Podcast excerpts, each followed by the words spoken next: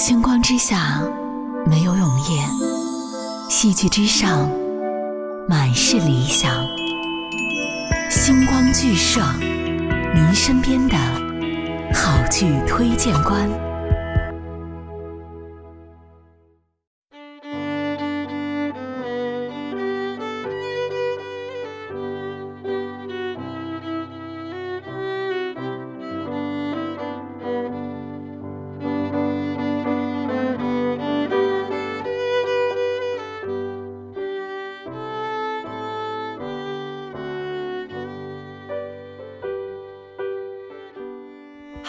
好，这里是星光剧社，我是 Luna。我看到最近有许多的经典剧目在线上直播观演，真的，现在的戏剧人太需要这样好的内容来滋养了。之前看到一些消息，比如说阿那亚戏剧节宣布延后，直至取消，还有许多线下演出不断延期。确实啊，未来的不确定性越来越明显。我们当下只能做的就是顺势而为吧，做好自己的这一部分。当然，我知道这是不容易的。前两天我在线上观看了北京人民艺术剧院的《茶馆》，这也是北京人艺七十周年的压轴之作。我记得之前在剧场里观看的时候，那时候的我专注在角色本身的塑造、置景的打造，还有文本的内涵。但这一次又让我有了不同的感受。我看着戏骨们在舞台上用熟悉的台词演绎这段历史，我突然感受到那种时代的变迁，斗转星移。要把一件事情做好做精，是要付出时间和抉择的。这份传承不灭的精神和骨子里的文化底气，真的是值得我们后辈学习和发扬。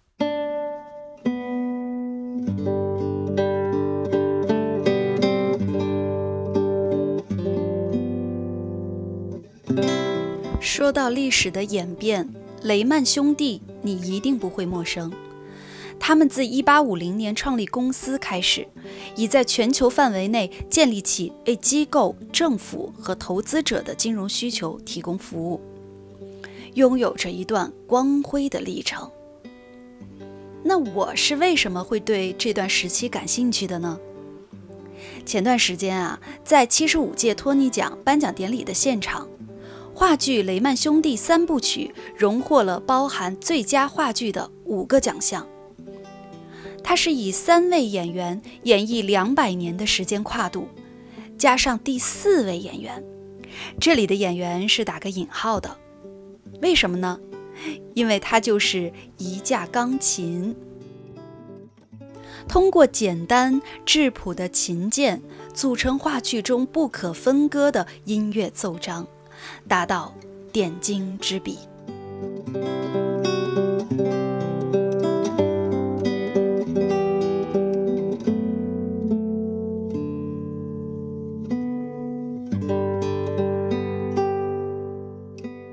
这部话剧其实是二零一九年的作品，讲述的就是改变世界的家族企业雷曼三兄弟漂洋过海到美国创业的故事。舞台后区一块巨幅的 LED 环形屏幕将观众的视角包裹，图形、文字、金属、符号等等等等，营造出不同的场景。舞台中间区域有一个方形可旋转的办公室表演区，各种桌椅摆放，纸盒堆积，玻璃门上的黑色标题大字通过舞台旋转来回切换场景。充满透视的现代感。可能听到这里，你还没有完全能够感受到舞台的高级质感。那么，我现在就从这三位主人公开始，也就是三兄弟的出场，来作为这段故事的开端。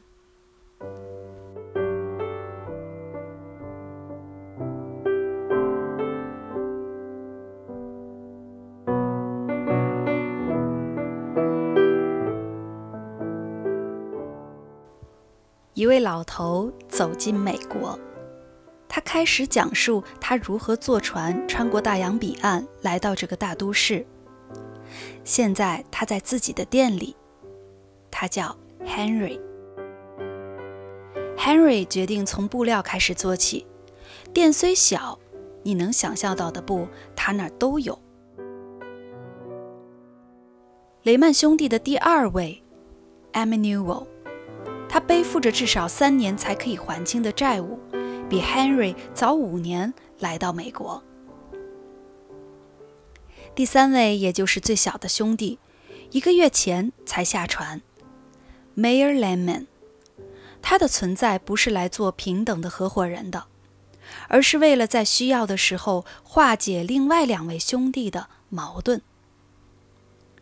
雷曼兄弟 （Layman） 布料成衣店就此开张。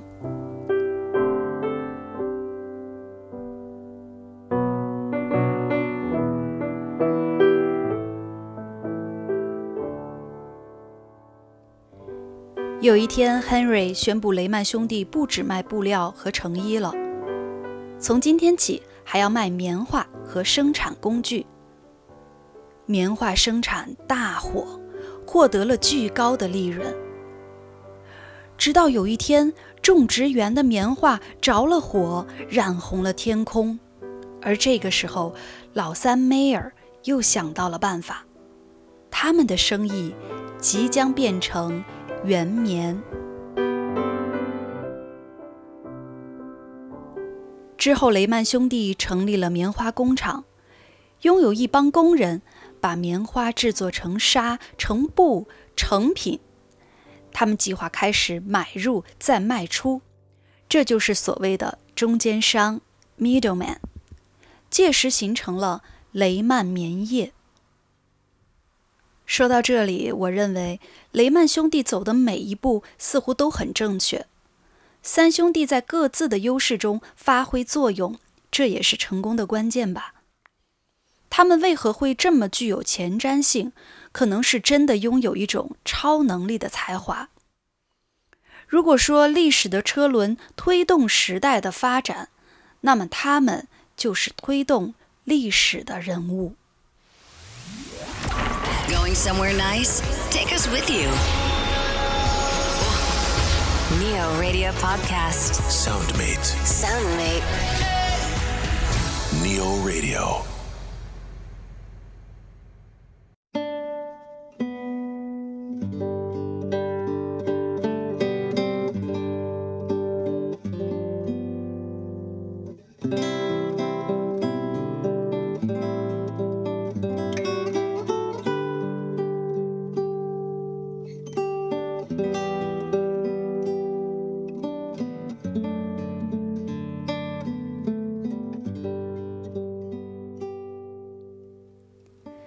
兄长 Henry 大病不起，葬礼一共三天，让人筋疲力尽。店开了十年了，在 Henry 去世这段时间，它静止了。Henry 是第一位死在美国的 Lemon。接下来，雷曼兄弟继续卖棉花，谈合作。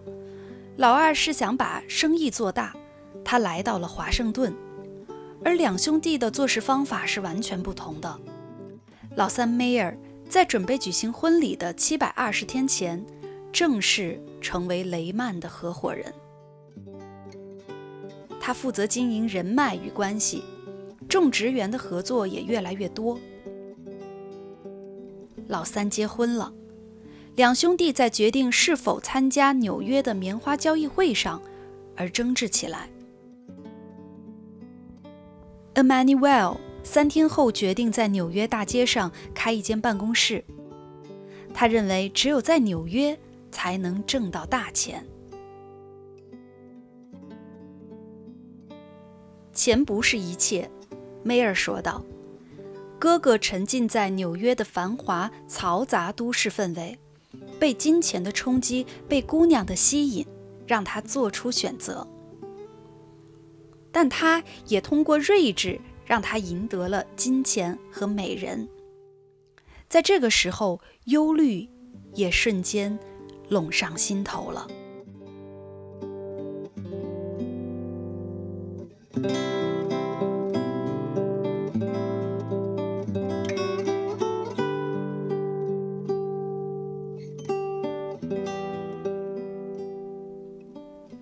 南方的种植园北方的买主。这个时候，只有一件事情可以摧毁这一切，那就是南北战争。一丝黑暗的想法油然而生。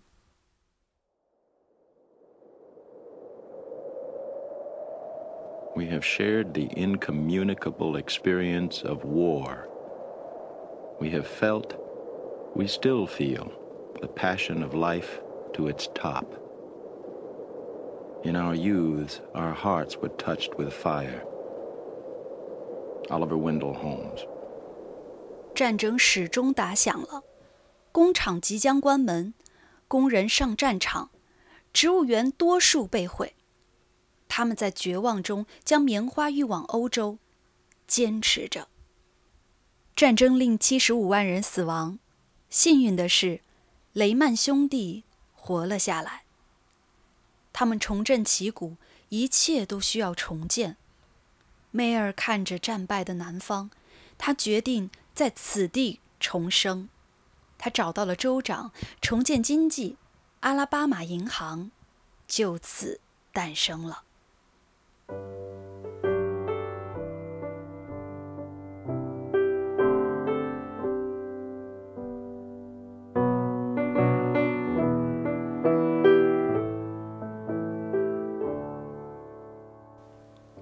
同时，Emmanuel 抓住时机，在纽约开启咖啡经销商之路。现在拥有二十七家咖啡生产商。Henry 曾经预言过，他们的生意会到纽约。没想到，真的就到纽约了。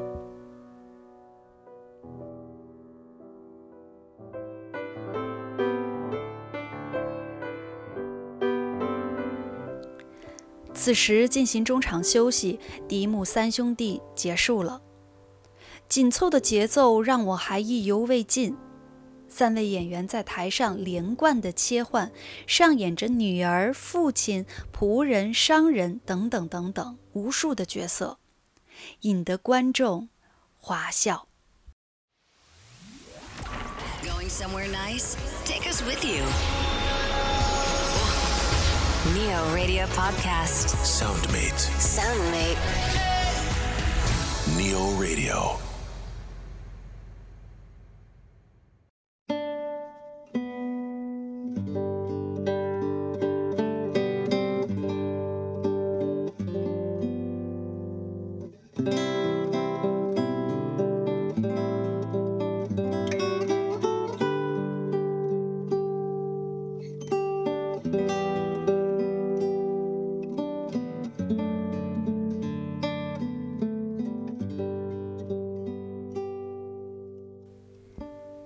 梅尔五十多岁了，他认为他并不睿智。他看着自己的三岁儿子，这个时候雷曼兄弟棉业已更换为雷曼兄弟银行。Emmanuel 第一次在人生当中感到了害怕。出现在梦境中的火车让他不敢对现在正热的铁路投资计划产生兴趣。为什么他会如此害怕火车呢？可能是因为他从来都没有真正见过吧。他想要接触未来，他想要看看真实火车的样子。菲利普，也就是 Emmanuel 的儿子，拥有惊人的策略。他投资铁路得到出奇的成功，之后他又认为工业等于石油，雷曼兄弟开始发展石油、新油田。再之后，全美国的烟草都由他来提供。他一直说，这只是个策略。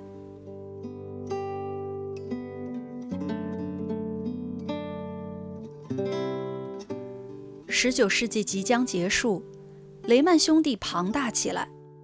菲利普提议通过打通铁路、运河，投资修建一条连通的桥梁。这样，只要经过这里的人都需要支付过路费。两位老人微笑着，一位是因为这个提议的人正是他的儿子，而另一位是因为菲利普说完话之后，其他的儿子们都鼓起了掌。在之后啊，两位老人很少出现在这间办公室了。梅尔去世。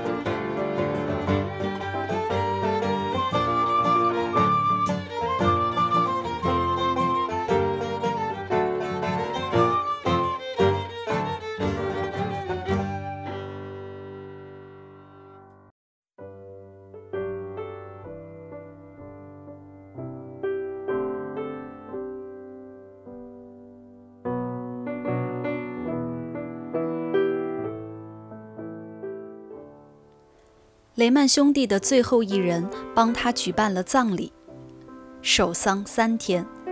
纽约的办公室几十年了没有休业这么长时间。此后，雷曼金融开始，风险与责任让家族们产生了分歧。大家认为金融没有稳定性、安全性。梅尔的儿子因此离开了雷曼。进入政坛，并宣称我对此有疑义。其身份是作为纽约州州长。菲利普认为是时候让他的儿子加入雷曼董事会了。这是他人生中第一次没有翻对王牌。可能他是真的老了吧。父亲 Emmanuel 在九十多岁安然离世。菲利普观察世界的眼光消失了，雷曼公司的创始人三兄弟也不复存在。菲利普，他选择了金融，他不想去挖掘新的探索。这个走在华尔街的决定，是另一个时代的开始。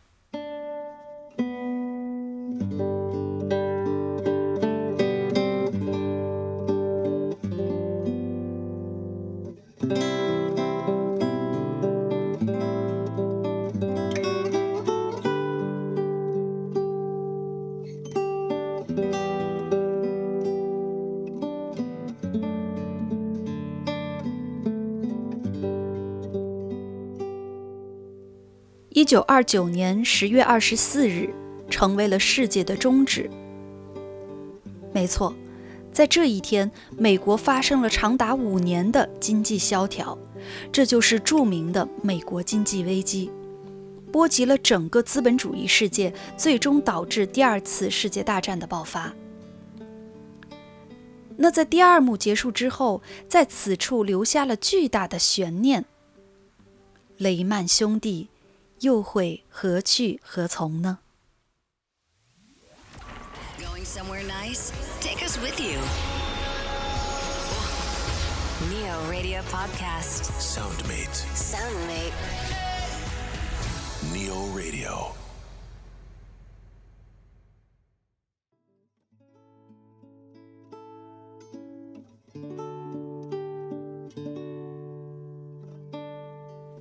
收音机的那头传出嘈杂的新闻，华尔街出现恐慌，股票大跌。黑色星期四到来，菲利普的儿子 Tandy 自杀了，而 Venue 是第二个自杀的股票经纪，紧跟着多名股票经纪接连自杀。菲利普回到办公室，第一次不知道自己该写些什么，他预感。真正的暴风雨即将到来，而他的另一个儿子 Bobby 认为不应该加入这场经济战争，保全一个月，或许会有转机呢。真是一代更比一代强啊！Barbie 竟然做到了，至少留有一艘小舟还浮在水面。说到此刻，我正在想，他们到底是靠着什么样的运气走到的最后？抉择、努力，还是坚持呢？我认为有太多太多的词去形容这么有力量的庞大家族企业。它的奠定让世界的格局发生了变化，是多么伟大又多么简单的人。原因就是因为从他们一个小小的梦想——服装成衣店开始的。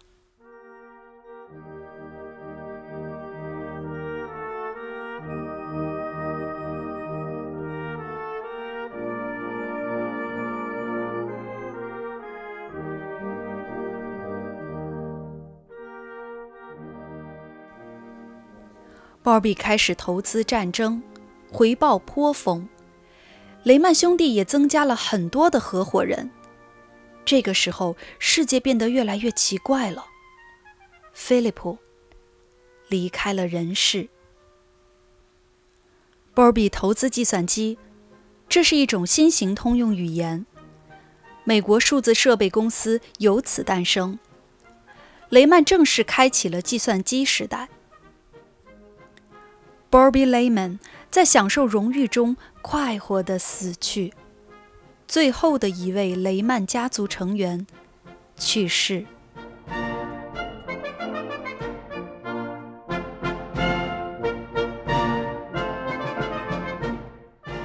不到一年的时间，雷曼被估价、分割，资产拆分，被卖了又卖。二零零八年，公司出现了巨额的亏损。申请破产保护，这个拥有一百多年历史的雷曼兄弟公司就此终结。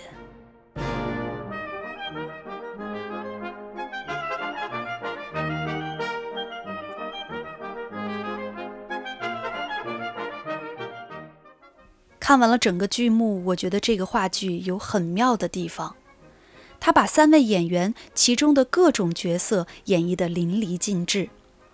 包括很多女性的角色，毫无违和感，全程连贯自然，个性鲜明，把握极其准确。音乐旋律简洁明了，台词用了一种特殊的处理手法，在很多的地方重复，有着角色轮廓和立体感，让我感受到了整个导演的创作功力。因为整个剧本演员都是用第三人称的语言去描绘本身发生在自己角色上的故事情节，所以这样的手法巧妙的可以让三位演员变换在不同的角色中进行随时转换，毫无痕迹。这个点子让我说是整个剧最大的成功。据导演表述，钢琴是这部戏的第四个角色。通过不同的旋律作为背景，跟随演出的节奏现场伴奏，用简洁的表现手法承载了跨越百年的历史变迁。几天前，我看了上海话剧艺术中心的一个直播讲座，其中罗教授提到，简洁不代表简单，简洁就是经过反复的删减，最后留下的东西。可想而知，这部戏在导演的脑海中呈现过多少种版本，才能做到情理之中、意料之外。听到这里，我相信你也和我一样，对这段历史产生了浓厚的兴趣。不妨去看看话剧《雷曼兄弟三部曲》。好了，今天的节目就到这里，我是 Luna，我们下期见。